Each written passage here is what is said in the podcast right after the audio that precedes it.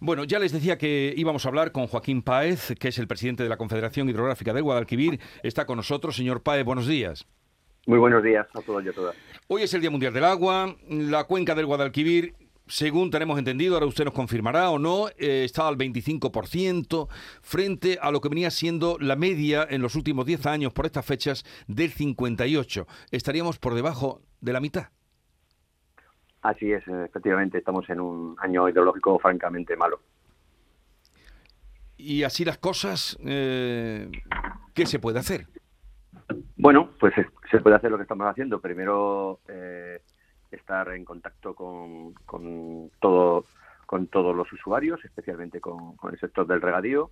Hemos tenido una reciente comisión de desembalse eh, durante este mes de marzo y en, bueno, en la que se han hecho las, eh, bueno, se, ha dado cuenta de la situación real de la cuenca y, bueno, se ha hablado también de futuro y, se les ha comunicado a los usuarios, bueno, pues eh, el volumen de desembalse mm, eh, mínimo que podría ser el de este año y a partir de ahí ellos tienen que planificar y, ver bueno, cuál, es su, su camino hacia este año que como no llueva, bueno, pues eh, va, a ser nefasto. O sea que no se prevén eh, nuevas posibilidades de desembalsar agua para regadío o será muy poco después de la que mm, tuvo lugar hace unas semanas. Bueno, si no hay precipitaciones, desde luego va a ser la que la que tuvo lugar eh, unas semanas, hace unas semanas. Nosotros les dijimos cuál es el volumen mínimo que vamos a desembalsar este año, que estamos en condiciones de desembalsar este año, que son 375 hectómetros cúbicos. Esto supone eh, entendemos que es un desembalse eh, muy, muy, pequeño, pero es el mínimo. Si, si hay precipitaciones, si hay aportaciones a embalses, este año ha habido un 20% menos de precipitaciones. En lo que vamos, en lo que llevamos de año hidrológico, un 20% menos de precipitaciones con respecto a la media y un 60% menos de, aportaciones a embalses. Eso supone, bueno, pues que la cuenca está como está. Y bueno, en esta situación y, de cara a ser positivo, sí decir que, bueno, que en esta situación de sequía mm, lo que hay que hacer es anticiparse. Nosotros tenemos un plan especial de sequía que estamos, que, estamos promoviendo y que es la herramienta básica para gestionar estos malos datos hidrológicos. Y bueno, también hay que trabajar por aumentar la calidad mm, del agua, es decir, en época de sequía, el poco agua que tenemos, eh, tenemos que, que, preservar la máxima calidad y hoy, Día Mundial del Agua, bueno, pues mm, abogamos por eso, por, por intervenir, intervenir en nuestros, e invertir en nuestros humedales, en nuestros ríos, en nuestros ecosistemas, para que tengan la máxima calidad y el poco agua que, tenemos disponible, bueno, pues eh, presente todas las garantías. Con este panorama, y si sigue sin llover, ¿podrían darse restricciones para el consumo? Bueno, ahora mismo, ahora mismo se están acabando las cinco obras de emergencia que, que el Gobierno de España, a través de la Confederación de, Guadalquivir y también de la de Guadiana, que actúa en Córdoba, eh, ha realizado en la cuenca para garantizar el abastecimiento. Están ya terminadas prácticamente, a falta de, de, reflexionar la obra, en algunos casos, y en otros completamente terminadas. Y eso, mm, bueno, apuntala la seguridad hídrica del abastecimiento. No obstante, eh, como no puede ser de otra manera, y en coordinación con los gestores del abastecimiento eh, con los sistemas de gestión, que hay 21 que cuelgan de la, de la Confederación de Guadalquivir, repartidos por toda la geografía andaluza, bueno, pues hemos estado viendo eh, qué otras posibles intervenciones podrían realizarse, las estamos planificando y, eh, bueno, pues se van a realizar. el abastecimiento está garantizado ahora en condiciones prácticamente de normalidad, salvo en algunos puntos, en algunas zonas que, bueno, que el abastecimiento se produzca a través de, manantiales o de agua subterránea con niveles freáticos muy bajos. Mm, claro, de la parte que depende de la cuenca del Guadalquivir, que es la que usted preside, eh, ¿qué zona o qué provincia sería la que está en peor situación? Bueno, eh, la que ha estado en peor situación de cara al abastecimiento y la que más nos preocupaba ha sido la provincia de Córdoba. Pero en la provincia de Córdoba eh, hemos hecho cuatro obras de emergencia terminadas, repito, la gran obra de, la transferencia desde la colada hasta Sierra Bollera. Sierra Bollera, el sistema Sierra Bollera está francamente mal. A partir de ahora ya tiene una conexión con, el embalse de la colada que le va a aportar el agua necesaria a las 80.000 personas que dependen de, ese agua para su abastecimiento. Ya está todo terminado, está todo encauzado y, bueno, los problemas que sí había, afortunadamente la planificación del Gobierno de España y de la Confederación ha, permitido llegar a tiempo para que durante esta primavera y este verano pues los cordobeses que estaban en riesgo de, no tener buenas condiciones de agua, pues, pues ahora estén en, plenas condiciones como todos los demás ciudadanos y ciudadanas. Eh, ¿Garantizado el consumo y el abastecimiento hasta cuándo está? Bueno, depende, bueno, ahora mismo hay un año, tiene que haber un año, entre un año y dos de garantía de abastecimiento. Un año y dos. Ah, ah, sí, sí. Ahora mismo nosotros eh, la planificación así lo ordena, nosotros estamos trabajando para, para tener la garantía del abastecimiento, que es mucho mayor que la del regadío, entre uno y dos años.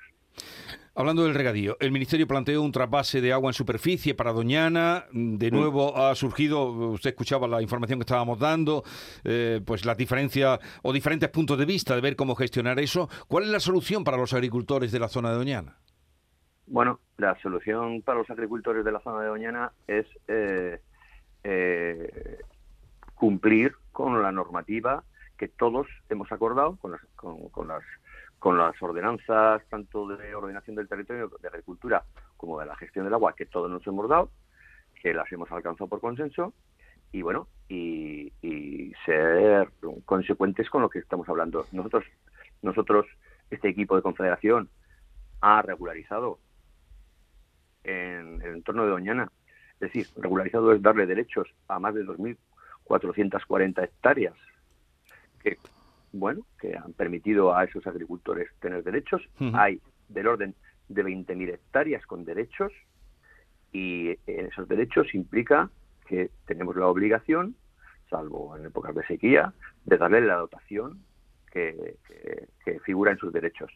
El trasvase, el trasvase, si uno se lee la, si uno se lee la ley del trasvase, lo que pone que hay 20 hectómetros cúbicos, de las cuales 17, entre, eh, entre, entre 14 y 17 son para el regadío, para sustituir agua subterránea de eh, con, concesión, es decir, con derechos consolidados por agua superficial.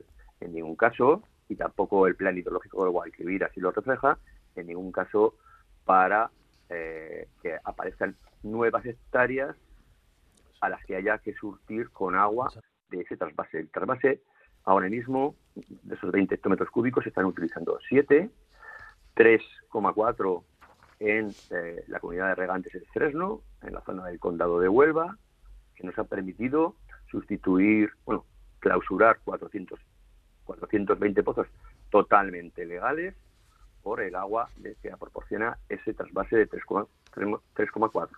Pero el resto de, agua que falta hasta esos 20 hay que distribuirlos y completar el regadío en esa zona del condado y también en la zona de Almonte, que es precisamente donde peor calidad cuantitativa hay en el acuífero. Entonces, ese trasvase, ese trasvase, esos 20 hectómetros cúbicos, esa ley del trasvase está pensada no no para eh, aumentar los regadíos, sino se planteó en su día para resolver los problemas ambientales del acuífero.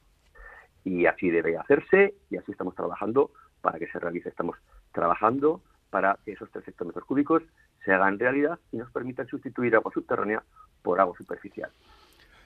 Pero ¿por qué dice Bruselas que no se aclara con la propuesta que hacen de Doñana? Yo no sé lo que yo no sé por qué no se ha aclarado Bruselas. Yo creo que yo creo que está muy claro cuál es la situación de Doñana. El informe de la UNESCO del año 2020 así lo testigua y eh, eh, está muy claro cuál es la, legislación en el plan ideológico de Guadalquivir, aprobado, aprobado por inmensa mayoría de todos los usuarios en el Consejo Nacional del Agua y en el Consejo del Agua de la Demarcación, dice textualmente que no hay posibilidades de nuevas hectáreas de regadío si si previamente no han sido planificadas. Eso ocurre no desde el año 2018, eso ocurre desde el año 2005, con toda suerte de colores políticos en los gobiernos, tanto de la Junta de Andalucía como del gobierno de España. Tenemos la cuarta parte de regadíos, más de la cuarta parte de regadíos de toda España en la demarcación del Guadalquivir. Tenemos un clima que es el que es y, y encima estamos sometidos especialmente a los efectos del cambio climático y tenemos que contener la expansión del regadío. Eso se aprobó en el Consejo del Agua, en la Junta de Gobierno de la Confederación en el año 2005 y ha sido la herramienta, nosotros le decimos que es la piedra angular, de mantener todas estas hectáreas de regadío, 891.000 actualmente. Entonces, esa es la cuarta parte del regadío de toda España. Y en una situación, bueno, pues en la que nuestros ingenieros, yo se lo digo, son verdaderos cirujanos del agua para poder llegar para poder dar cada todas y cada una de las gotas de agua disponibles a esas 895.000 hectáreas. Eh, Joaquín Páez Landa, presidente de la Confederación Hidrográfica del Guadalquivir, gracias por estar con nosotros, un saludo y buenos días. Muchísimas gracias a vosotros por invitarme. Oyendo a Joaquín Páez, eh, han quedado algunas cosas muy claras, aunque Bruselas dice que no se entera. Nuevos regadíos no.